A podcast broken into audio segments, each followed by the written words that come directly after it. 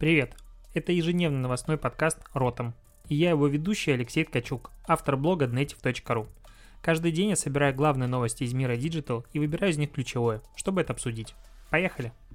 Привитание, сябры! Это 24 апреля, и это день, когда у меня появилось кольцо света. Я вот о нескольких вещах в этой жизни мечтал. О жене, о мини-купере, о неоновой вывеске и о кольце света. Короче, мечты сбываются просто. Denative, native мечты сбываются. К новостям сегодняшнего дня. Facebook тут вот, когда я пока готовился к э, ротам подкасту, анонсировал, что запускает в мессенджере мессенджер Rooms. Это типа как видеоконференции. До 50 человек будет в одной видеоконференции, могут общаться, могут общаться, могут общаться и вот общаться. Короче, они решили, что Zoom слишком большой, и надо как бы его использовать у себя. И я, блин, к сожалению, сейчас не могу сосредоточиться, потому что на меня тут реклама авторского курса Дмитрия Румянцева смотрит, вот прям реклама, и я прям аж потек. А, короче, о чем речь? О том, что сейчас в ближайшую неделю этот э, видеомессенджер появится у всех. А сейчас запускает свой видеомессенджер, понятное дело, вообще все. И даже Telegram э, сегодня э, отчитался о том, что у него там много пользователей и так далее. Мы про это еще поговорим. Тоже говорит о том, что в 2020 году выпустит свой, э, ну, точнее, функцию видео видеозвонков в Телеграме. А, кроме того, понятное дело, что Facebook анонсировал еще а, то, что, возможно, будет публиковать прямые трансляции в IGTV, ну, типа, окей, ну, автоматически. Про это сливы уже были достаточно давно.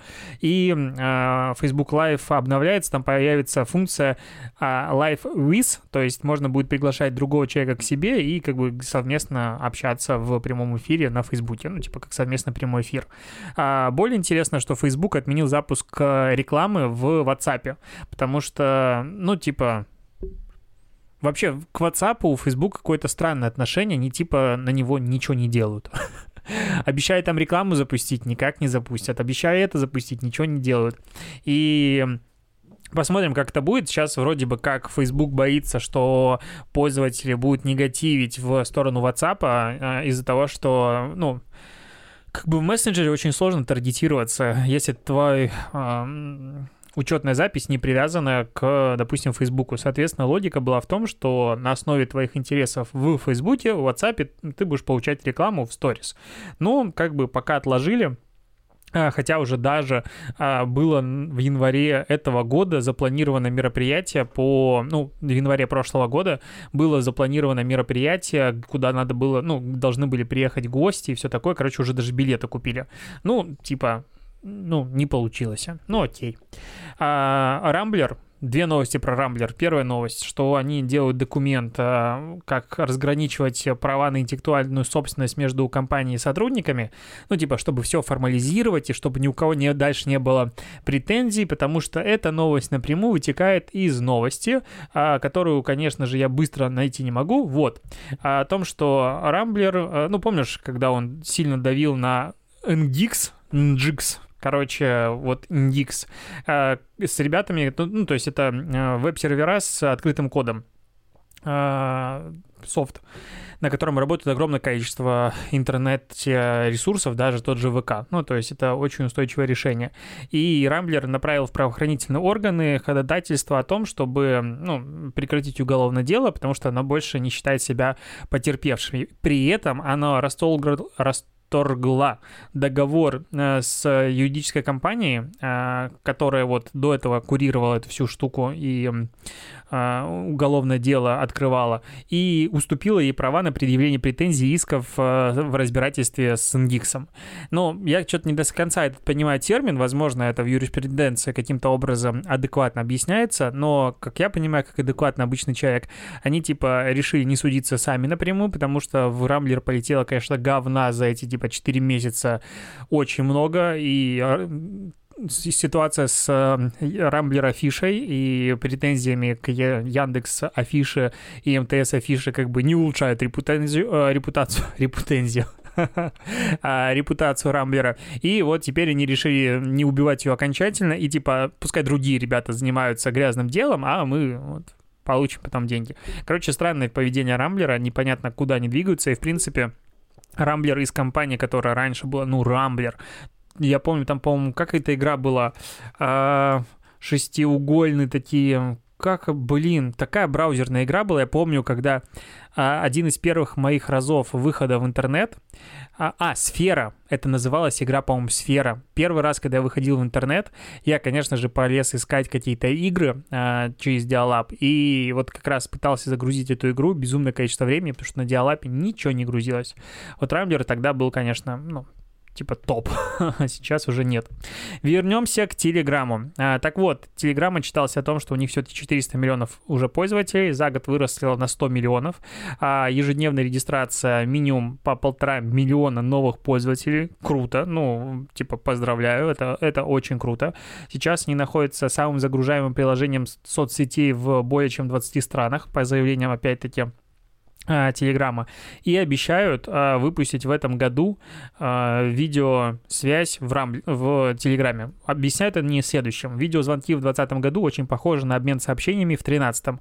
Приложения либо небезопасные, либо неудобные для пользования, а, а, приложение либо безопасно, либо удобно для пользования, но не одновременно. И мы, короче, совместим и сделаем самое лучшее.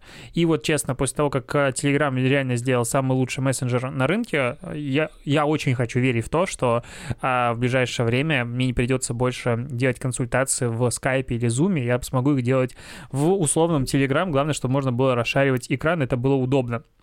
А, ну, вообще, как бы большие компании, они очень часто начинают какие-то проекты и не доводит их до конца, скажем так. И вот э, Google появилась информация о том, ну, TechCrunch раскопал что работал в прошлом году, в 2019 году, над функцией чаевых на сайтах. То есть э, сайты медиа, блогеров, музыкантов и так далее.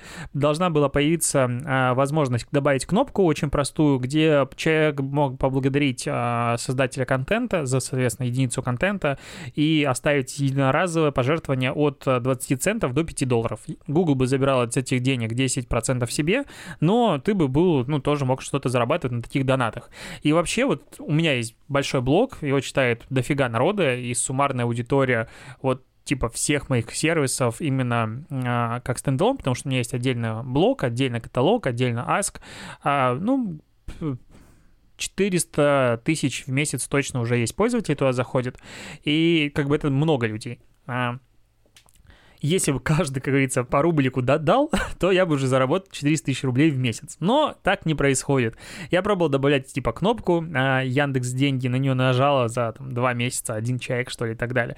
И если был какой-то удобный а, нативный функционал, функция для того, чтобы добавлять кнопку, тебе можно было поблагодарить за контент, который ты, допустим, сделал, а, и это делал бы, допустим, один из тысячи, в любом случае это было бы приятная копеечка на хостинг, потому что у меня сейчас а, стоит дофига дофига всего, что деньги забирает там. Ну, я не жалуюсь, что у меня денег типа нет. нет, просто а, сайт это...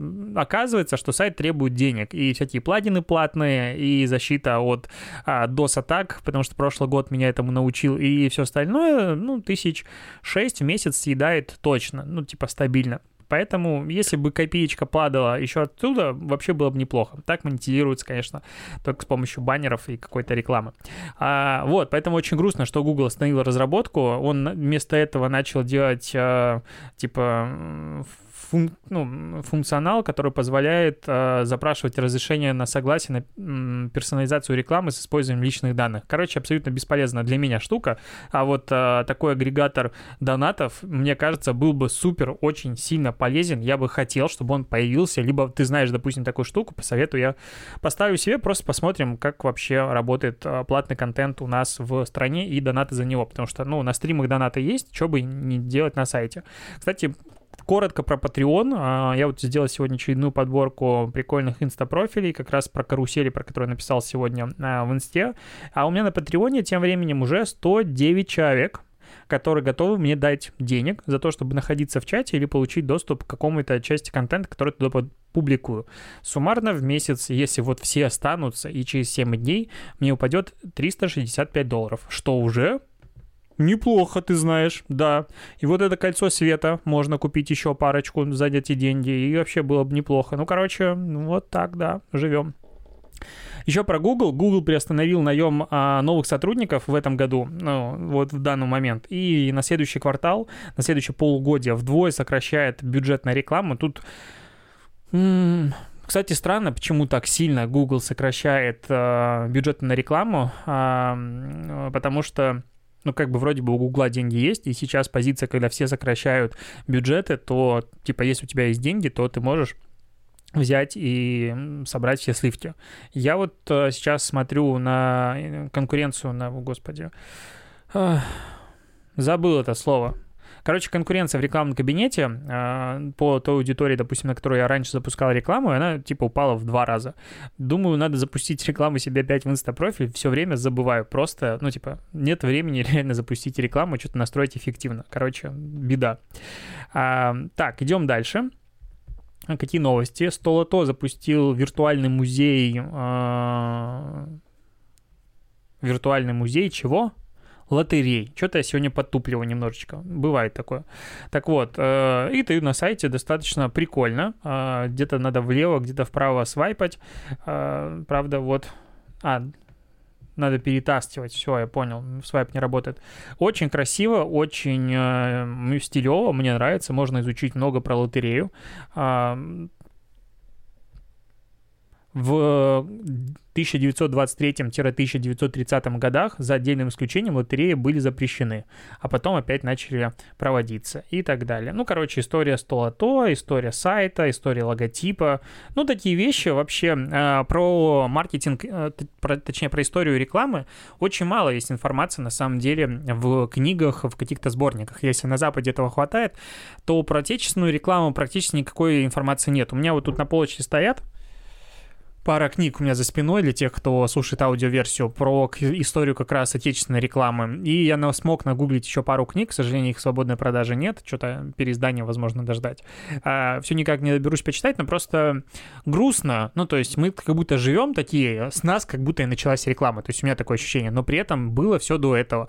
На Западе очень, ну, на Западе больше там 100 лет развивается реклама, а, там 150, можно сказать. И это ничего не известно. То есть большая часть маркетологов, которые работают, они максимум кейса, которые знают, ну, типа 90-е, но при этом куча всего было до этого. Мне так грустно и обидно за это. Я реально хочу делать какую-то рубрику на YouTube про историю рекламы. Это просто не знаю, где брать информацию, где ее искать. Ну, и опять-таки, это очень трудоемкий будет процесс, хоть ты бери редактора нанимай, чтобы он искал. Короче, мне кажется, просто вот кстати, подели, поделись со мной, где ты можешь мне написать в комментариях, там, в отзывах, в личку.